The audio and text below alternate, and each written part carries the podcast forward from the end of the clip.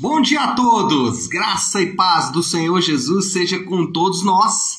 Uma ótima sexta-feira para todos. Hoje é dia 18 de fevereiro de 2021. Seja muito bem-vindo. 2021 não, 2022. Estamos já quase no meio do ano, ainda estou falando 21 ainda. 2022. Seja muito bem-vindo ao nosso devocional de hoje. E hoje, né, dando sequência aí ao nosso estudo do livro de Êxodo, vamos continuar expondo aí, estudando, falando sobre os acontecimentos aí do livro de Êxodo. Livro de Êxodo que todo mundo sabe narra a história, né, do da saída do povo de Deus do Egito e também das suas peregrinações no deserto, estabelecimento da lei de Deus. Bom, hoje Êxodo capítulo 11 até o capítulo 13, e o tema do devocional hoje é: É o sacrifício da Páscoa ao Senhor. Está aqui no versículo 26 do capítulo 12, vamos ler. Aliás, vamos ler o 26 e o 27, né? Êxodo 12, 26 e 27. Diz assim: Quando os filhos, quando os seus filhos perguntarem o que significa esta cerimônia? Respondam-lhes: é o sacrifício da Páscoa ao Senhor, que passou sobre a casa dos israelitas no Egito e poupou nossas casas quando matou os egípcios. Então o povo curvou-se em adoração.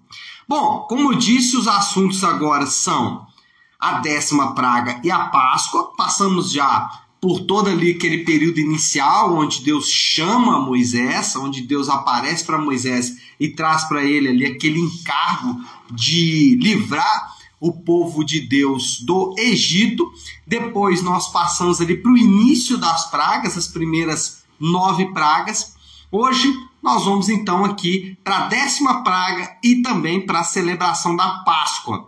Eventos que são distintos, mas interligados eventos que de alguma forma eles têm uma ligação um com o outro, mas são distintos. E a gente vai falar sobre isso. Bom, sobre esse momento, décima praga e Páscoa, nós aprendemos algumas coisas. Primeiro, nós aprendemos a pedagogia de Deus.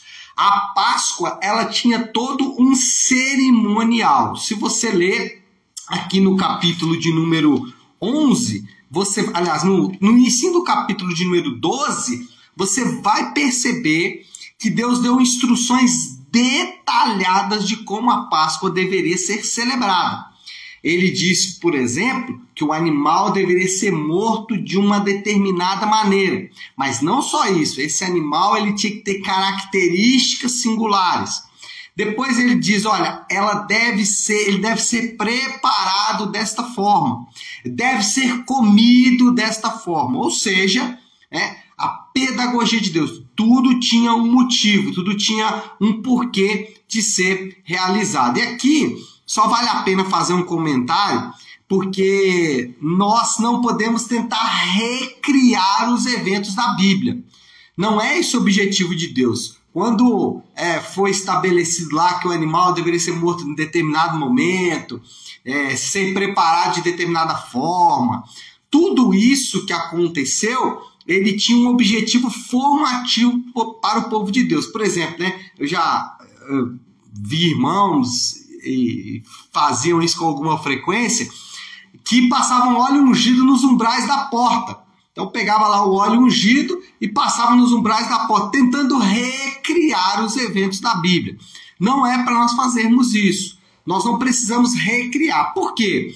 Porque o que na verdade Deus está mostrando aqui é que tudo o que acontece na vida do crente, nada na vida do cristão é sem sentido. Tudo tem um motivo, tudo tem uma pedagogia, tudo ajuda na formação do povo de Deus. Por exemplo, Agora, no nosso período, no período neotestamentário, no período da igreja, nós temos o culto, por exemplo. O culto, ele não é por acaso, é, ele não é sem motivo. Ah, até quero indicar para vocês, agora há pouco estava aqui uns minutinhos antes de entrar, estava assistindo aqui uma, uma um pequeno teaser ali do pastor Felipe Fontes, E ele fala exatamente sobre o culto público de adoração. Por que, que nós cultuamos a Deus? E o que nos leva a cultuar a Deus e de que forma? Será que podemos cultuar a Deus do jeito que quisermos? Não. Então tem lá a forma de, de, de Deus ser cultuado no culto público, né? Quando eu falo culto aqui, estou falando do culto público mesmo, a reunião dos crentes, né? Então, é, tudo isso tem um motivo, tem um objetivo, porque estamos ali. Batismo, né, seria aí uma outra cerimônia, uma ordenança. Por que do batismo? O batismo ele ensina algo. A ceia, a oração. Por que devemos orar se Deus sabe todas as coisas? Por que devemos ser desafiados à oração se o Senhor ele vai fazer de acordo com a sua vontade? Então tudo isso, tudo que o crente faz não é sem sentido, tem um objetivo tem um, um, uma formação por trás. Eu costumo dizer que Deus ele informa e forma ao mesmo tempo.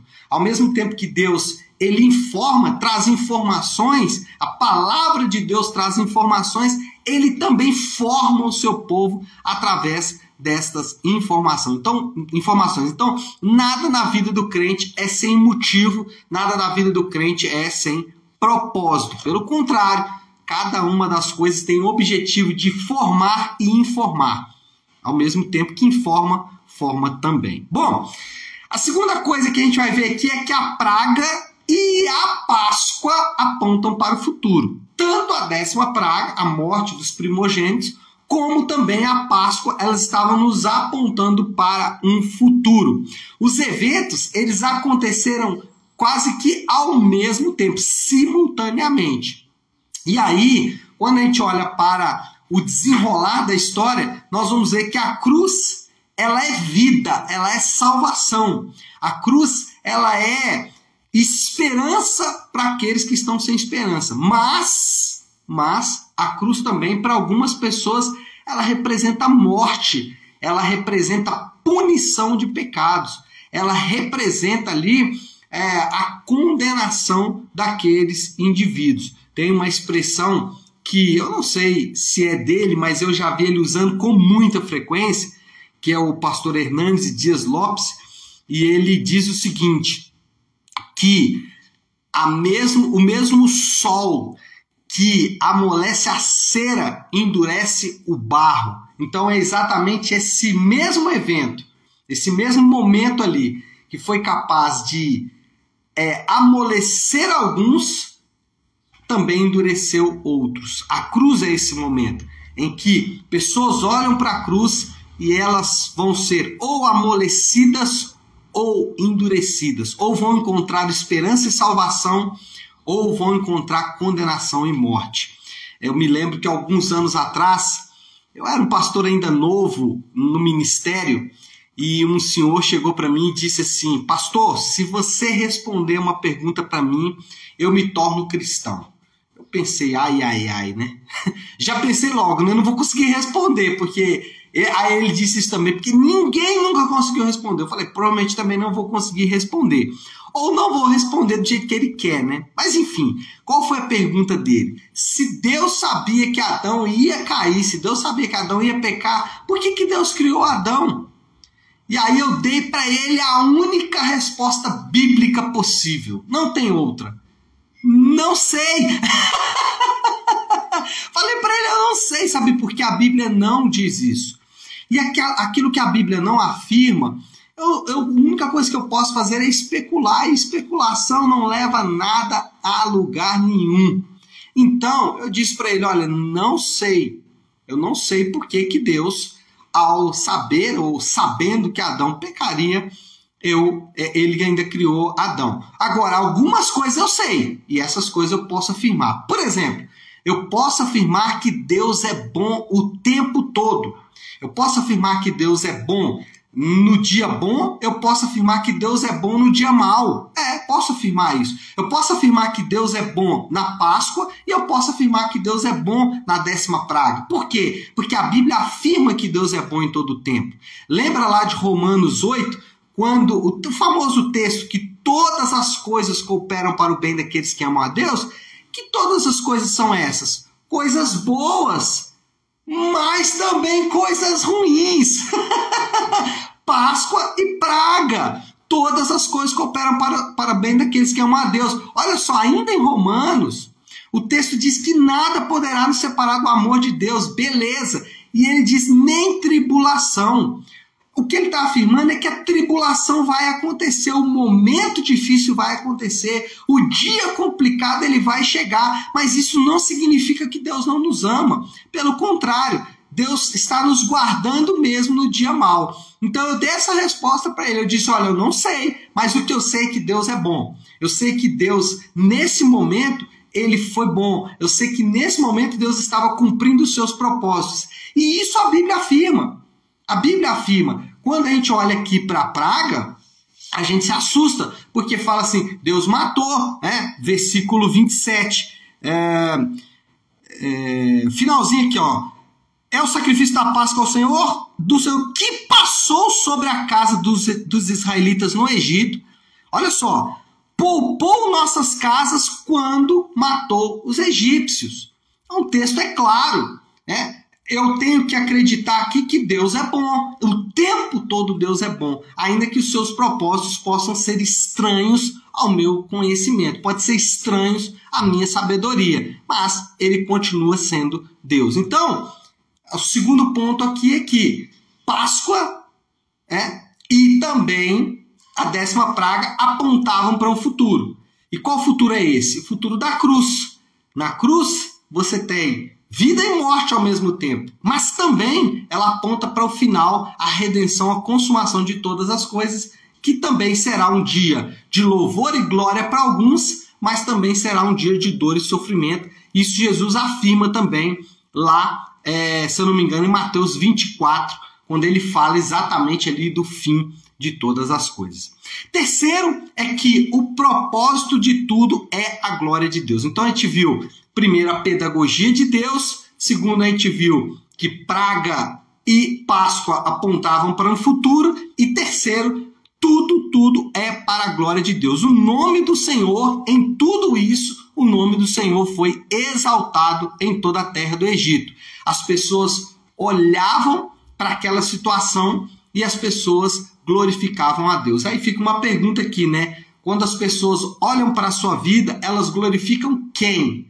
Elas glorificam você porque você é uma pessoa de oração, porque você é uma pessoa de fé, ou elas glorificam a Deus? Deus seja louvado por todo o grande livramento que ele deu na sua vida. Então, é um objetivo aí da Páscoa e da décima praga é exatamente que o nome do Senhor seja glorificado, que o nome do Senhor seja exaltado, que o nome do Senhor receba o que ele é digno de receber. Deus não recebe glória porque ele é alguém que precisa, né, um, um, um, vaidoso que precisa ser, receber glória. Não, é porque ele é digno. E se ele não for glorificado, alguma coisa muito errada está acontecendo com todos nós. Alguma coisa muito fora do normal está acontecendo com todos nós. Porque a glória é de Deus. Bom, qual é a moral da história já para a gente caminhar para o fim? Qual o resumo de tudo isso?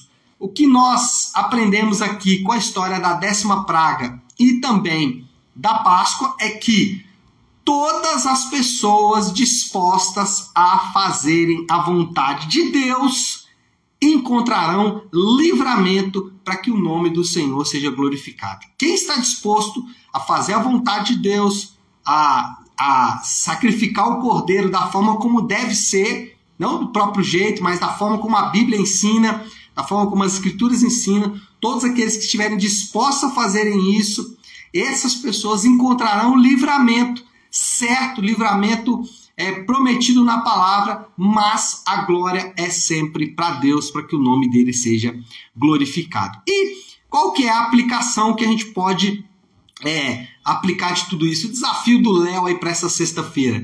Continue confiando no sacrifício do Cordeiro. Continue confiando no sacrifício do Cordeiro. Continue confiando nele. Tá difícil, tá complicado, tá estranho, tá complexo, confie nele. Tá bom, tá saudável, tá beleza, tá crescendo, continue confiando nele. A glória sempre deve ser dada a Deus, porque aí ele é digno de toda a glória. Tá certo, meu povo? Vamos orar? Vamos colocar tudo isso aí diante de Deus e, como eu gosto de fazer, sexta-feira, como eu faço na segunda-feira, eu gosto de encerrar o devocional com a oração do Pai Nosso. Então, se você puder agora ir para um instante o que você está fazendo e vamos juntos buscar a Deus em oração, orando a oração do Pai Nosso, a oração que o Senhor nos ensinou. Pai nosso que estás nos céus, santificado seja o teu nome. Venha o teu reino, seja feita a tua vontade, assim na terra como no céu. Dá-nos hoje o nosso pão de cada dia. Perdoa as nossas dívidas, assim como perdoamos aos nossos devedores. E não nos deixes cair em tentação, mas livra-nos do mal, porque teu é o reino, o poder e a glória para sempre. Amém, amém e amém. Amém, meu povo? Bom, então é isso. É, nós vamos ficando por aqui. Quero só deixar um recado importante para vocês. Domingo, às 10 da manhã, nós temos o culto de celebração na Igreja Nave. Você é meu convidado. Eu vou continuar expondo o Sermão do Monte. Vou falar ali daquele grande texto onde Jesus diz, né? não acumulem tesouros na terra, não se preocupem, é, basta o seu, o seu dia, o seu próprio mal, busque em primeiro lugar o reino de Deus, todas as coisas serão acrescentadas. Vamos falar desse texto domingo, vão ser meu convidado para a gente meditar junto na palavra de Deus, tá certo? Deus abençoe, ótima sexta-feira, excelente final de semana, fiquem com Deus.